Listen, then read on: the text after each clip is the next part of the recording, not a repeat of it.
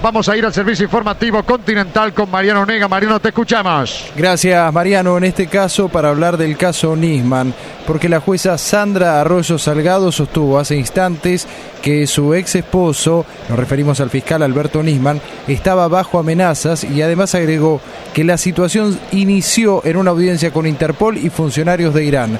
Por supuesto, iremos ampliando desde el servicio informativo continental.